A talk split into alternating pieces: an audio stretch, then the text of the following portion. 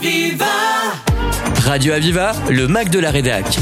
Une émission proposée par la rédaction de Radio Aviva.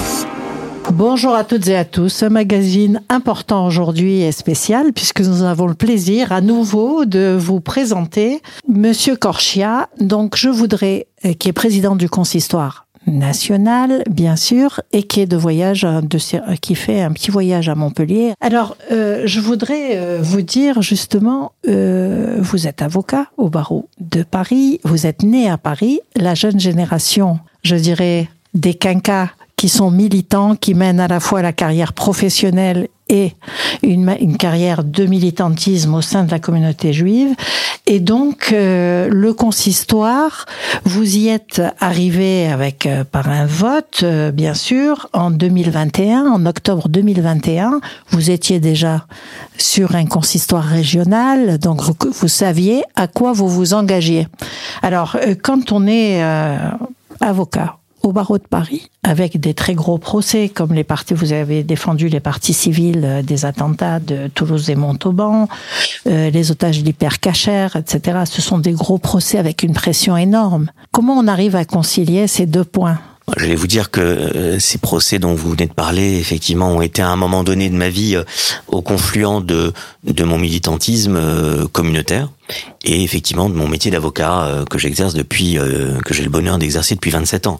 Et c'est vrai qu'à un moment donné, lorsqu'on, lorsque s'est proposé, eh bien, la, la possibilité d'accompagner, je dis bien accompagner ces personnes euh, qui n'a- qui n'avaient pas à être défendues, mais qui avaient besoin d'être accompagnées, assistées, Soutenu que ce aussi. soit euh, Samuel Ouais. et Myriam Sandler pendant les deux procès aux assises et pendant toute cette euh, période euh, qui a amené la condamnation des complices de l'attentat de Toulouse et Montauban, des, des attentats de Toulouse et de Montauban, ou que ce soit lorsque Zari Siboni et André Chamac m'ont demandé d'être leur conseil et d'être leur avocat pour les accompagner lors des deux procès de, de Charlie Hebdo, Hypercacher et Porte de Montrouge, eh bien ça a été très important pour moi de le faire. Ce sont des moments très particuliers dans une vie d'avocat et évidemment quand on est un, un- un responsable bénévole associatif, puisque j'étais avocat pro bono euh, pour ces personnes-là, évidemment que j'ai accompagné pendant pratiquement dix ans entre 2012, le début des attentats de Toulouse et Montauban, et la fin 2022 de, de l'attentat du procès des attentats hypercachers Charlie Hebdo, Port de Montrouge. À côté de ça, ce qui est compliqué effectivement, depuis 2021, vous avez rappelé mon élection euh, au, au consistoire euh, euh, central de France. Mon ami Alain Zilberman, qui est ici euh, présent dans ce studio, euh, m'a notamment accompagné avec beaucoup de communautés juives euh, lorsque je me suis présenté euh, à cette à cette élection. La complication, c'est effectivement pouvoir jumeler, quand on est, vous l'avez rappelé, un tout jeune quinquas, euh, de pouvoir jumeler une activité professionnelle qui reste extrêmement forte, parce qu'évidemment, euh, c'est c'est c'est ce qui nous fait vivre, avec une activité associative bénévole, puisque celles et ceux qui nous écoutent euh, doivent le savoir. C'est de croient encore aujourd'hui, hein. oui, parce que même Voilà. parfois, au sein de la communauté juive, on, on- on croit parfois encore aujourd'hui euh, que président du consistoire est, est une activité euh, rémunérée. Eh bien non. Et effectivement, quand on est président du consistoire de France, c'est la fonction la plus chronophage, la plus importante. C'est un Et il faut temps. pouvoir, c'est pratiquement deux temps pleins, bénévoles et professionnels, qu'il faut faire entrer en un temps plein. Exactement. Donc euh, voilà, donc on fait le maximum et on sait que pendant quelques années, quand on a cette mission passionnante, euh, eh bien, il faut savoir que eh bien la, la, la vie personnelle, professionnelle, familiale, eh bien est impactée parce que du matin jusqu'au soir, on est effectivement soumis à un programme très chargé. Mais j'allais dire, euh, personne ne nous force à le faire. Et, si on croit qu'on a la possibilité de le faire, et la santé, parce qu'il faut que Dieu nous donne la santé pour ça, eh bien c'est pendant quelques années une mission extraordinairement enrichissante. Très importante aussi pour l'ensemble de la communauté juive de France. Et euh, est-ce que les procès comme ça, c'est vraiment le symbole du télescopage de problèmes sociétaux avec euh, euh, la, la vie de la communauté et la, la pérennité de la communauté et la tranquillité surtout de la communauté Moi, je dirais surtout que ça a été les procès très importants pas seulement sous le prisme uniquement de la communauté juive, mais pour le pays tout entier. National, C'est-à-dire que bien sûr. Il, il faut être clair. euh, à partir de 2012, on connaît dans notre pays une, une période où le monde change autour de nous. Il y a une bascule. Il y avait des actes d'antisémitisme, il y avait des actes de terrorisme. Bon, rappelez- Rappelons-nous les années 80. Bien Mais sûr. 2012, mars 2012, je l'ai dit et je l'ai plaidé notamment même aux attentats ensuite de, de Charlie Hebdo hypercacher, c'est l'an zéro du terrorisme islamiste qui frappe en France. Et donc, on n'en prend pas tout à fait conscience sur le plan national en mars 2012. On croit que ce sont des militaires qui ont été tués, mais bon, ça c'est les risques du métier presque euh, que des terroristes puissent en prendre à des militaires des enfants juifs et un papa, Samuel Myriam, Myriam Monsonego et Jonathan Sandler à l'école. Bon, c'est des juifs qui ont été tués euh, dans une école. On ne comprend pas au niveau national que ce qui se passe en mars 2012, c'est ce sont les prémices, c'est la matrice de ce qui va se passer pendant les attentats euh, de janvier 2015, qui là vont donner effectivement. C'est Charlie Hebdo. Euh, c'est Charlie Hebdo qui donne un retentissement national et international d'ailleurs à au terrorisme islamiste, et avec un point commun quand même par là qu'il faut rappeler à celles et ceux qui nous écoutent. Moi, qui ai été l'avocat des partis civils dans ces deux terribles euh, séries d'attentats, trois attentats à chaque fois, puisqu'il y a Toulouse, Montauban et Toulouse euh, en 2000, mars 2012. Charlie Hebdo, Porte de Montrouge, hyper cachère euh, en 2015. À chaque fois, le dernier attentat dans les trois, ça touche des juifs. C'est ça. Donc on peut s'attaquer à des soldats, une policière, des, des journalistes, mais on s'attaque à des juifs à la fin et quatre victimes en mars 2012 qui, figure, qui finalement préfigure les quatre victimes de l'hypercachet. Donc pour nos auditeurs euh, qui nous écoutent, il est extrêmement important de comprendre que l'antisémitisme ne concerne pas la population juive, mais concerne la société française. Bien sûr. C'est un marqueur de déviation de, des valeurs. Et c'est un combat qui nécessite la participation de tout le monde dans le pays. Évidemment, les juifs, nous sommes les premiers concernés et visés, mais c'est très important de comprendre que c'est la société française entière qui doit lutter contre ce fléau de l'antisémitisme. Absolument. C'est important, effectivement. Alors, euh, vous arrivez à ce consistoire national, grosse fonction importante. Euh, vous avez intégré beaucoup de communication, d'ailleurs, pour faire comprendre les problématiques et autres. C'est important de s'ouvrir sur la société.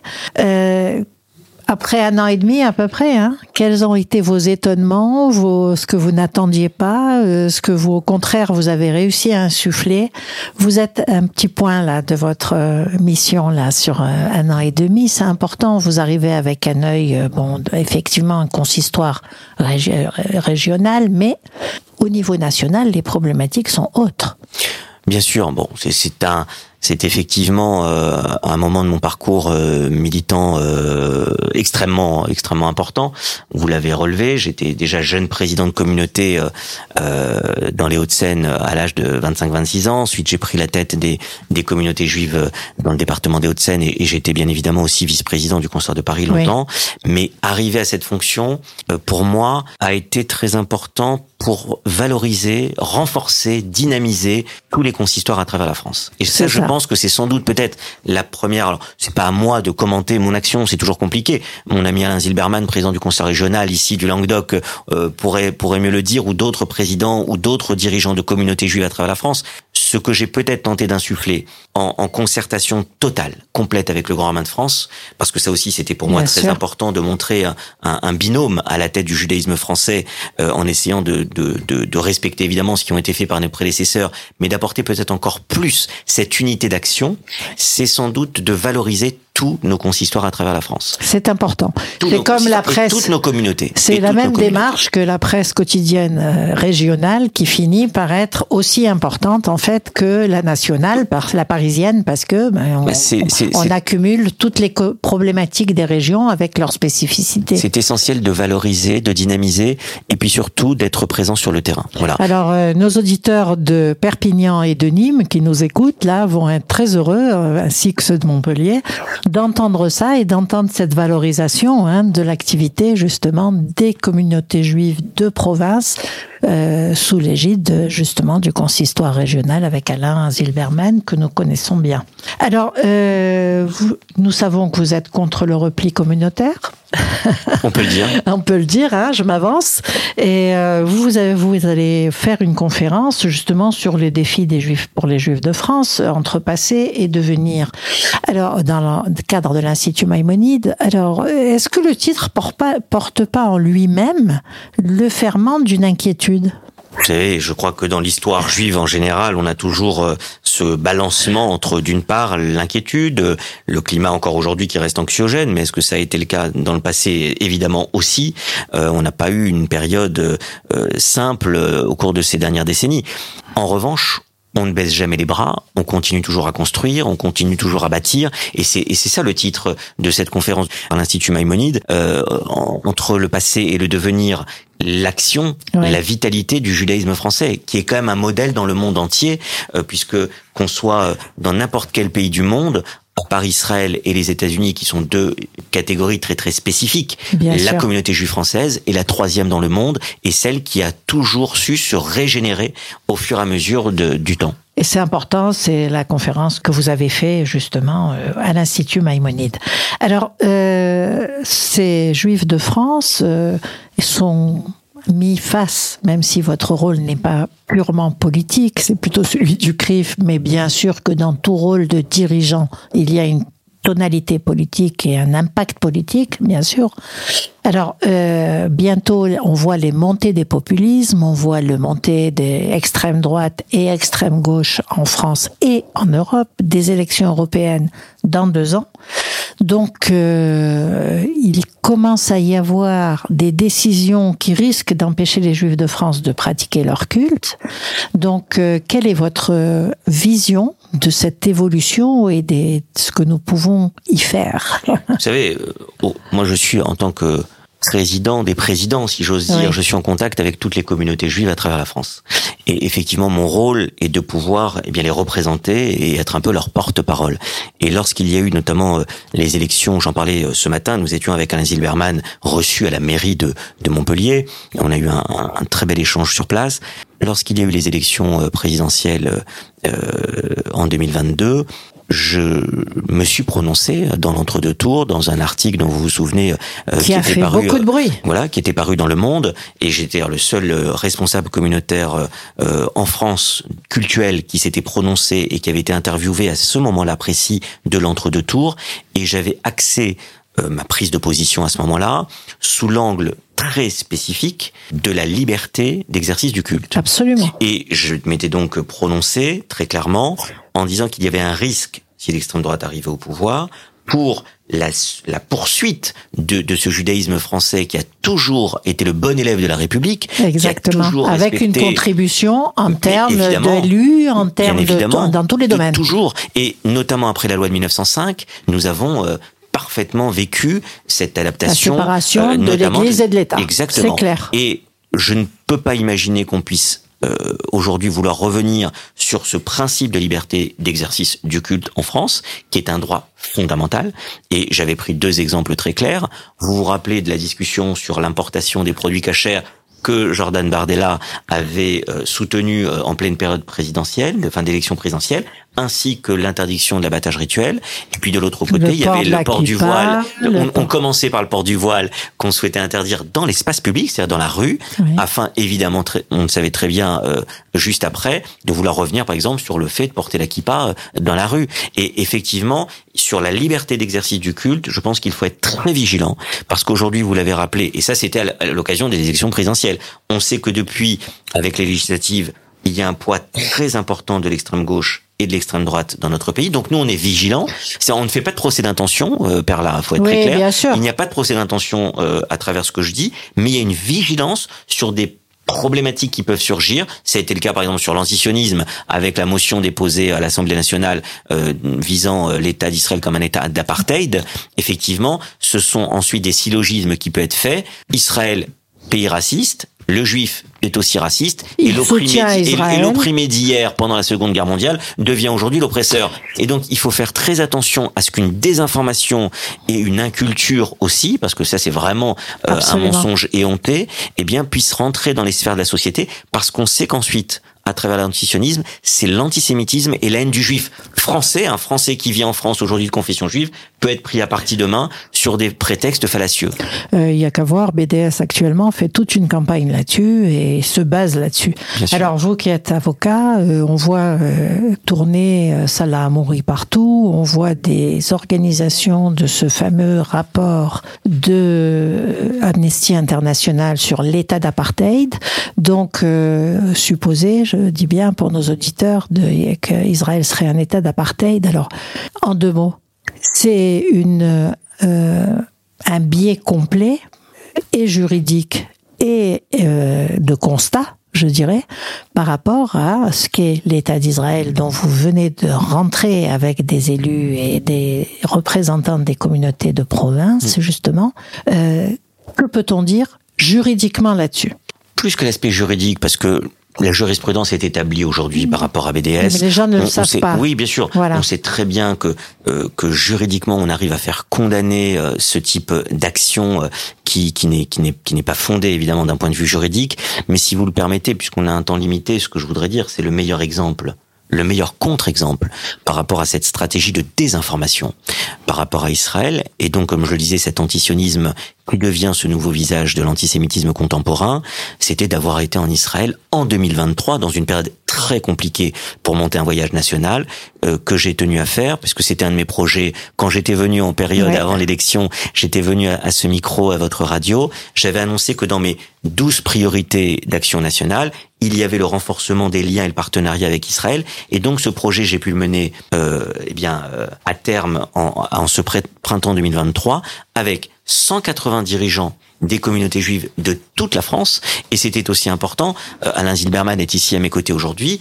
Il n'y avait pas, par exemple, pour le Languedoc, il y avait évidemment Montpellier, mais il y avait aussi Sète, il y avait Narbonne, il y, avait, la Grande Motte, il y avait Perpignan, euh, il y avait beaucoup de communautés autour Nîmes. Donc toutes les communautés des régions étaient là et venir avec un panel de 50 élus français, des maires, des députés, des sénateurs, des conseillers régionaux et départementaux, qu'on ait pu tous voyager ensemble 15 ans après les derniers grands voyages de la fin des années 2000, eh bien je crois que ça a montré dans cette période si cruciale aujourd'hui, et dans une période qui n'était pas simple, ni en France ni en Israël, euh, puisqu'on a deux réformes, une réforme des retraites en hein, France qui était difficile, on avait des euh, deux jours avant le voyage euh, des, des, des, des, des, des émeutes, et puis en Israël on est, on est dans une période aussi de, de clivage très important, eh bien avoir réussi à le faire et qu'il se soit si bien passé, eh bien ça a permis d'abord pour les uns et les autres de voyager ensemble et de d'avoir des souvenirs qui resteront en nous pour toujours, et en même temps que dirigeants des communautés juives, qui font vivre ces communautés juives à travers la France, qui sont en contact de ces élus. Vous parliez de politique tout à l'heure. Moi, je travaille au quotidien avec mes amis du CRIF, du Fonds social juif unifié, des grandes institutions juives. Mais le consistoire de France, depuis deux siècles, en ayant bâti ce réseau, ce maillage territorial de toutes ces communautés juives, eh bien, ils sont au contact des élus au quotidien, bien dans chacune des villes. Et donc, le fait qu'on ait pu voyager ensemble entre des dirigeants des communautés juives et des élus politiques, je sais que quand ils sont revenus à l'Assemblée nationale, au Sénat ou dans leur mairie, je sais que le fait qu'on ait vécu ces moments d'émotion culturelle, euh, mémorielle, qu'on ait vécu tous ces moments ensemble, je crois que ça nous a marqué pour très longtemps. Et les Corchia, c'est aussi montrer qu'il n'y a rien à cacher, c'est aussi montrer que l'état d'apartheid, c'est vraiment un axe de communication absolument fallacieux. Et donc, euh, effectivement, pour avoir vu certains élus euh, qu'on a eu à notre antenne ici, ils étaient tout à fait ravis euh, de ce voyage et c'est important. Et ça montre l'aspect démocratique euh, d'Israël.